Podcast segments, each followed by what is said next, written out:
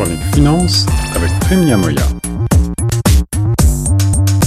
Vous écoutez Choc FM 105.1, ici Guillaume Laurin. On poursuit maintenant avec la chronique économie et finance et on s'intéresse à ce pré-rapport qui a largement fuité, un pré-rapport du groupe d'experts intergouvernemental sur l'évolution du climat, le fameux GIEC.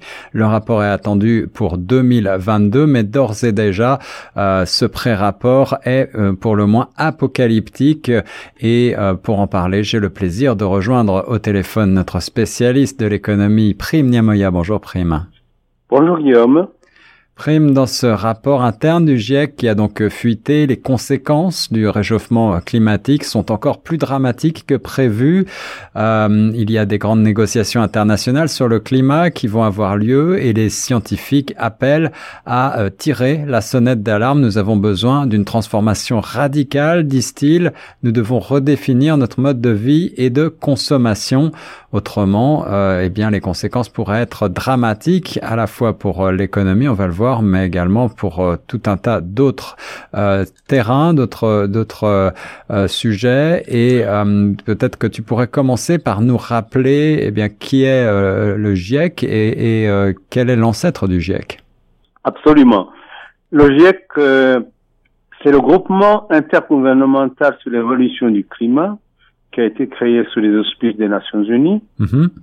et qui a pour mission d'évaluer les informations scientifiques, techniques et socio-économiques de manière neutre et objective en rapport avec la question du changement du climat.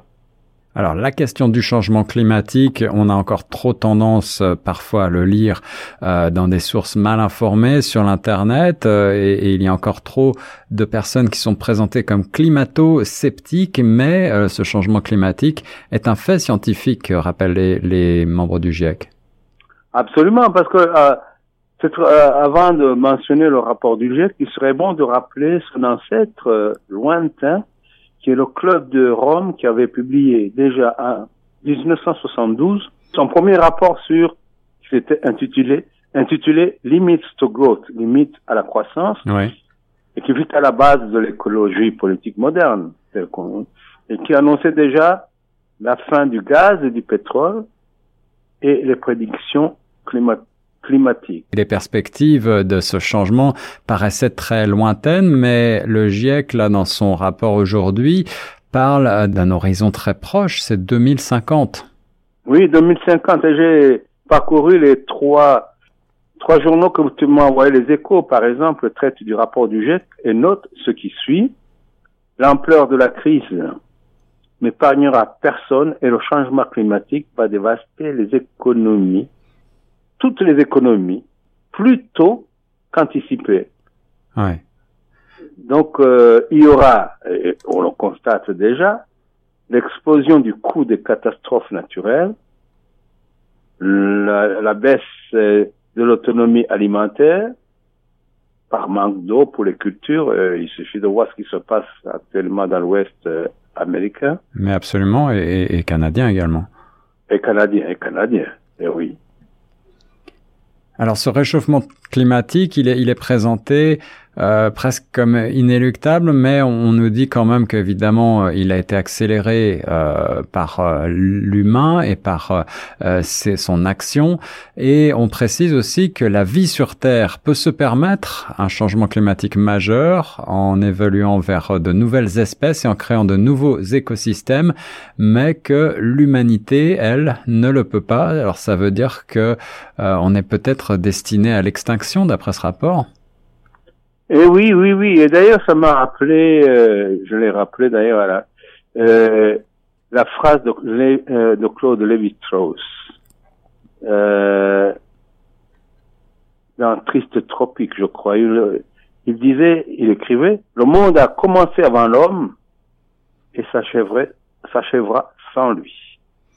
C'est ça. Alors dès la prochaine génération, nos, nos enfants et plus encore nos petits enfants euh, seront certainement durement touchés, si l'on en croit en tout cas les détails de ce rapport. Euh, L'abaissement du seuil au-delà duquel le réchauffement peut être considéré comme euh, acceptable, c'est euh, ce qui était précisé dans les accords de Paris de 2015.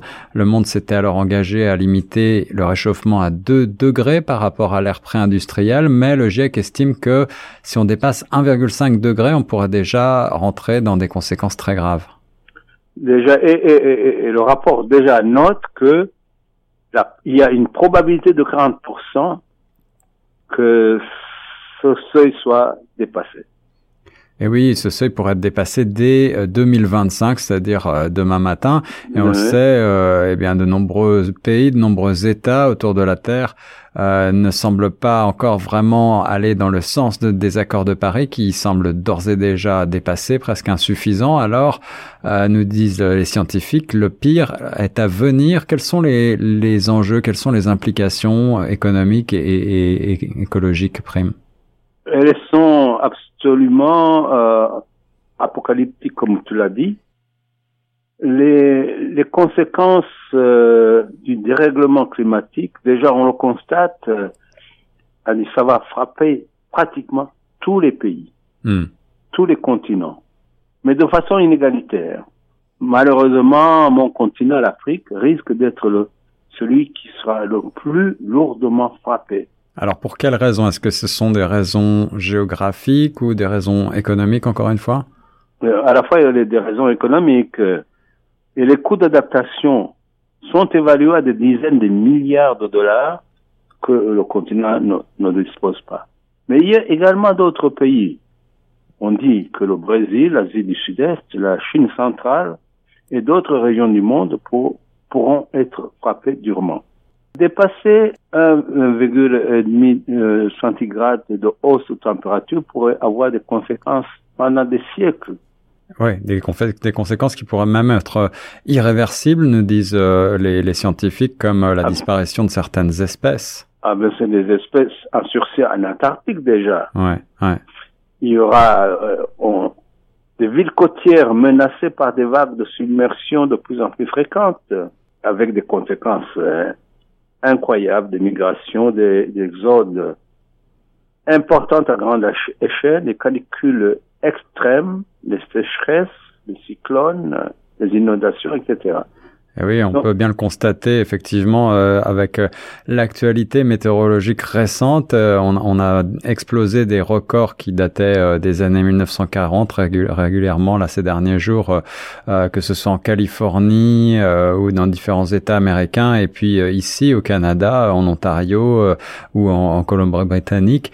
Et les scientifiques nous disent que ce n'est qu'un début. Alors sur l'économie, il y aura aussi des, des conséquences, notamment avec l'augmentation des assurances, le stress sur des systèmes bancaires et puis euh, peut-être des crises financières à répétition qui seront directement dues à ces changements, nous dit-on. Ah, absolument, absolument. Donc il faut s'attendre à tout cela parce que il y aura un effet euh, cumulatif de tous ces éléments qui nous permettent pas de prévenir, de prévoir l'avenir de manière euh, plus ou moins normal, comme on l'a toujours fait jusqu'ici. Alors, qu'est-ce que nous disent les experts pour euh, essayer de sortir euh, de cette situation qui semble extrêmement euh, délicate? Comment est-ce qu'on peut affronter ces défis? Bien, les experts préconisent d'aller tout de suite prendre des mesures immédiates.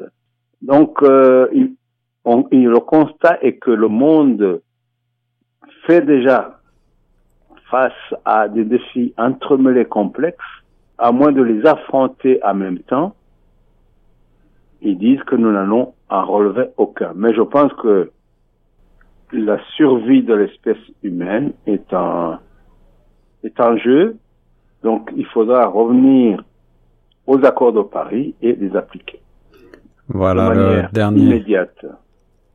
Voilà le dernier rapport euh, du GIEC extrêmement alarmiste pour ne pas dire catastrophique euh, qui euh, nous invite donc à redéfinir totalement notre mode de vie et de consommation et, la grande nouveauté c'est que le GIEC estime donc que désormais dépasser 1,5 degré de hausse des températures par rapport à l'ère pré-industrielle pourrait entraîner des euh, conséquences extrêmement graves. Il faut donc aller encore plus loin que les accords de Paris de 2015. Merci mon cher Prime de t'être penché sur ce rapport avec moi.